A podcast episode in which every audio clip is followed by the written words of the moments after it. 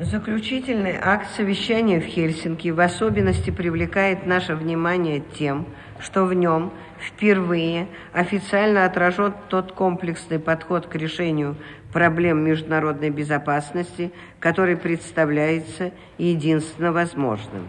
В акте содержатся глубокие формулировки о связи международной безопасности с защитой прав человека – свобода информации и свобода передвижения и важные обязательства стран-участников, гарантирующие эти права.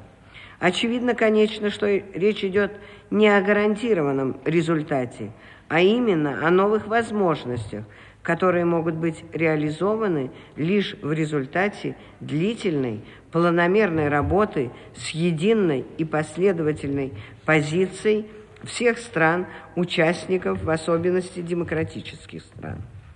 Это относится в частности к проблеме прав человека, которой посвящена последняя часть лекции.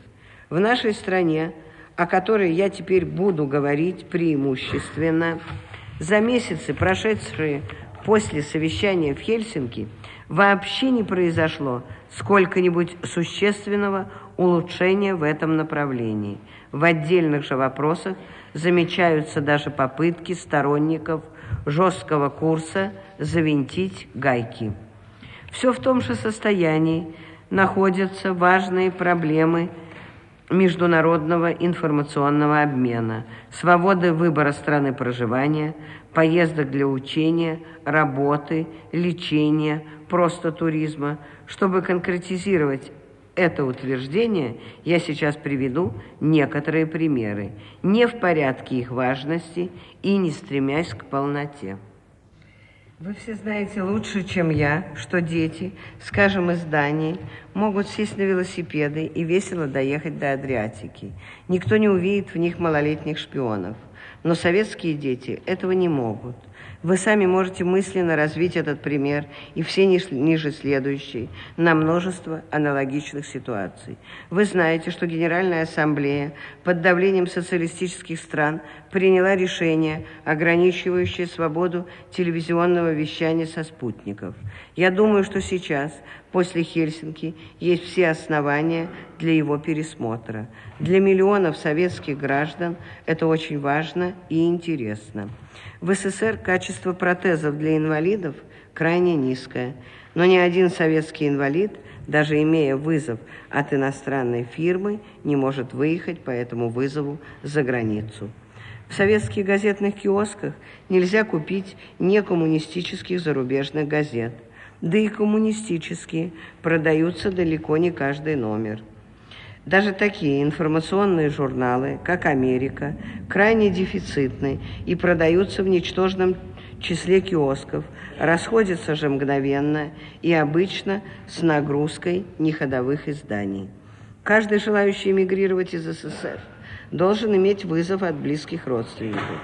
Для многих это неразрешимая проблема. Например, для 300 тысяч немцев, желающих уехать в ФРГ – тому же квота на выезд составляет для немцев всего 5 тысяч человек в год. То есть выезд распланирован на 60 лет.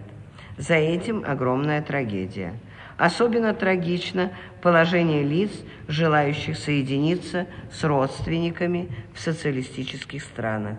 За них некому заступиться, и произвол властей не знает пределов свобода передвижения, выбора места работы и жительства продолжает нарушаться для миллионов колхозников, продолжает нарушаться для сотен тысяч крымских татар.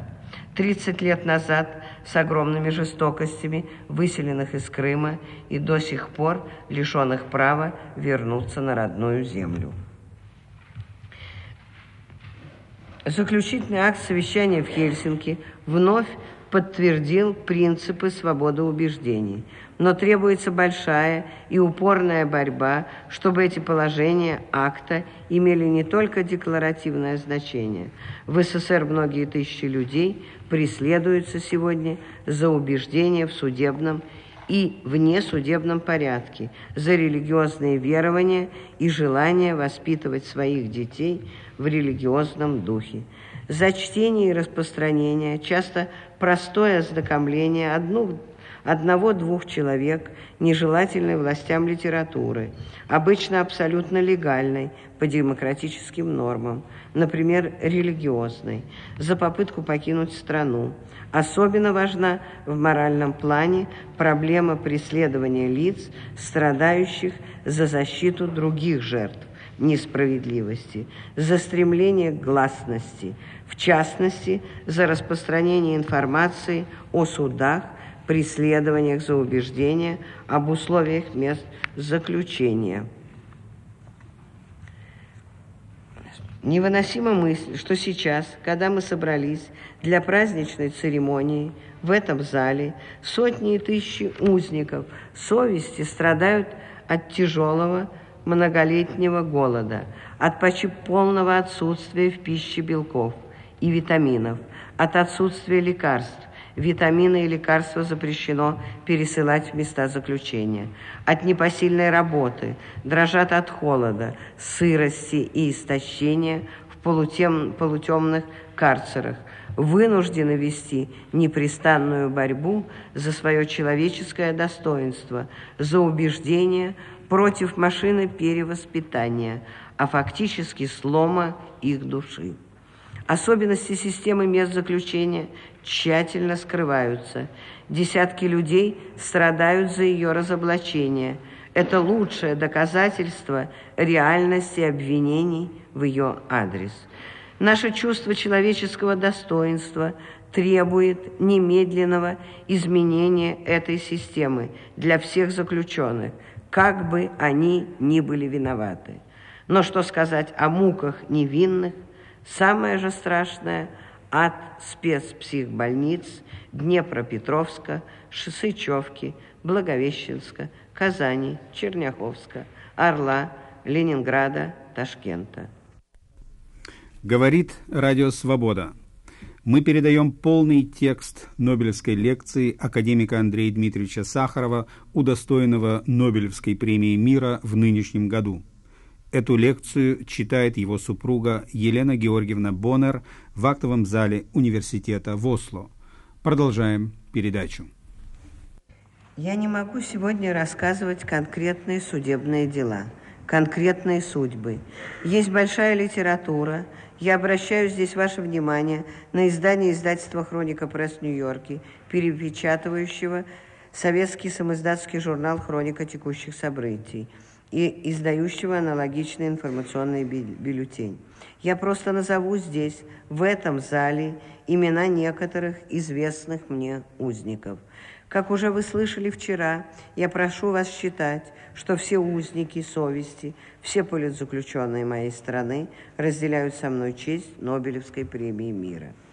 Вот некоторые известные мне имена – Плющ, Буковский, Глузман, Мороз, Мария Семенова, Надежда Светличная, Стефания Шабатура, Ирина Колынец-Стасив – Ирина Сенник, Анаид Карапетян, Ниола Садунайте, Осипов, Кранит Любарский, Шумук, Винс, Румачик, Хаустов, Суперфин, Паулайтис, Симутис, Караванский, Валерий Марченко, Шухевич, Павленков, Черноглаз, Абанькин, Сусленский, Мешенер, Светличный Сафонов, Раде, Шакиров, Хейфиц, Афанасьев, Мохун, Бутман, Лукьяненко, Огурцов, Сергиенко, Антонюк, Лупынос, Рубан, Плохотнюк, Кавгар, Белов, Игрунов, Солдатов, Мятик, Задо, э, Здоровой, Тавмян, э, Шахвердян, Заграбян, Айрикян, Маркосян, Ашраян, Мирукайсис, Стус, Сверстюк, Хандыба, Убошка, Романюк, Ушки, Юшкевич,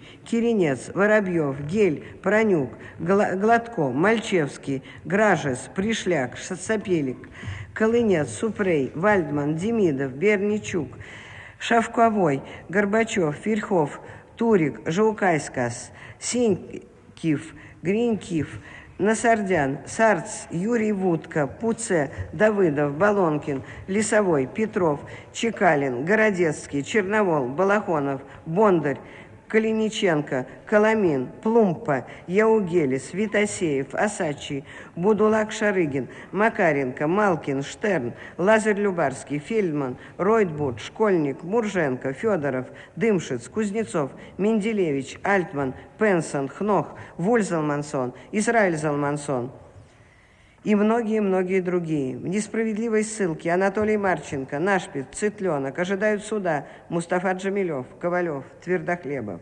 Я не могу назвать всех известных мне, узников за неимением места. Еще больше не знаю или не имею под рукой справки, но я всех подразумеваю мысленно и всех неназванных явно прошу извинить меня. За каждым названным и неназванным именем – трудная и героическая человеческая судьба, годы страданий, годы борьбы за человеческое достоинство. Кардинальное решение проблемы преследования за убеждение, освобождения на основе международного соглашения, возможно, решение Генеральной Ассамблеи ООН всех политзаключенных, всех узников совести в тюрьмах, лагерях и психиатрических больницах – в этом предложении нет никакого вмешательства во внутренние дела какой-либо страны, ведь оно в равной мере распространяется на все страны, на СССР, Индонезию, Чили, ЮАР, Испанию, Бразилию, на все другие страны. И потому, что защита прав человека провозглашена всеобщей декларацией, а он международным, а не внутренним делом – Ради этой великой цели нельзя жалеть сил, как бы не был долг путь, а что он долг, это мы видели во время последней сессии ООН. США на этой сессии внесли предложение о политической амнистии, но затем сняли его после попытки ряда стран, чересчур, по мнению делегации США, расширить рамки амнистии. Я сожалею о произошедшем. Но снять проблему нельзя, и я глубоко убежден, что лучше освободить некоторое число людей в чем-то виновных, тем держать в заключении и истязать тысячи невинных. Но отказываясь от кардинального решения, сегодня мы должны бороться за каждого человека в отдельности, против каждого случая несправедливости, нарушения прав человека – от этого зависит слишком многое в нашем будущем. Стремясь к защите прав людей, мы должны выступать, по моему убеждению, в первую очередь, как защитники невинных жертв, существующих в разных странах режимов без требования сокрушения и тоталитарного осуждения этих режимов. Нужны реформы, а не революции. Нужно гибкое, плюралистическое и терпимое общество, воплощающее в себе дух поиска, обсуждения и свободного, недогматического использования достижений всех социальных систем. Что это? Разрядка, конвергенция? Дело не в словах, а в нашей решимости создать лучшее, более доброе общество – лучший мировой порядок. Тысячелетия назад человеческие племена проходили суровый отбор на выживаемость. И в этой борьбе было важно не только умение владеть дубинкой, но и способность к разуму, к сохранению традиций, способность к альтруистической взаимопомощи членов племени. Сегодня все человечество в целом держит подобный же экзамен – в бесконечном пространстве должны существовать многие цивилизации, в том числе более разумные, более удачные, чем наша.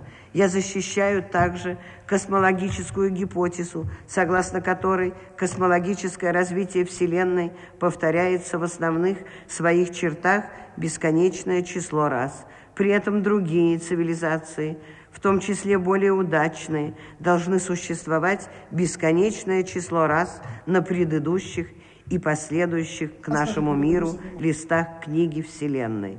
Но все это не должно умолить нашего священного стремления именно в этом мире, где мы, как вспышка во мраке, возникли на одно мгновение из черного небытия бессознательного существования материи осуществить требования разума и создать жизнь, достойную нас самих и смутно угадываемой нами цели.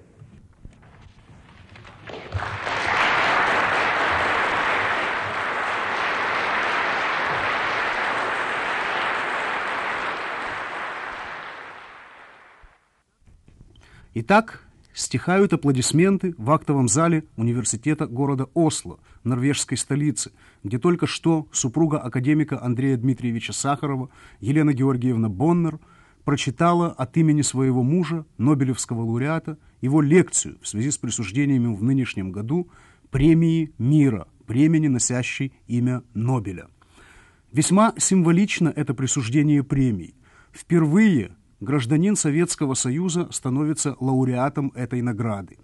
И первым лауреатом после подписания заключительного акта совещания по безопасности и сотрудничеству в Европе становится академик Андрей Дмитриевич Сахаров, человек воистину так много и так полезно работавший во имя разрядки международной напряженности, во имя утверждения принципов гуманизма во взаимоотношениях между людьми, во взаимоотношениях между нациями.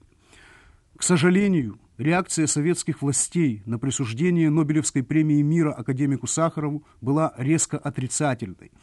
И также, к сожалению, академик Сахаров становится уже третьим лауреатом Нобелевской премии из числа советских граждан, которым э, эта премия присуждается вопреки мнению и вопреки желанию советских властей. Мы можем вспомнить Бориса Пастернака, мы можем вспомнить Александра Солженицына. Сегодня нападкам советских властей подвергается новый Нобелевский лауреат, академик Андрей Дмитриевич Сахаров. Как бы там ни было, система его взглядов, система его убеждений гуманиста прекрасно выражена в самом названии лекции, которую вы только что прослушали. «Мир, прогресс, права человека». На этом мы заканчиваем нашу специальную передачу. Эту передачу для вас подготовили и вели наши специальные корреспонденты в Осло Александр Воронин, Владимир Матусевич и корреспонденты «Радио Свобода», которые здесь работали в мюнхенских студиях. Виктор Мартин и Леонид Ростов. На этом мы с вами прощаемся.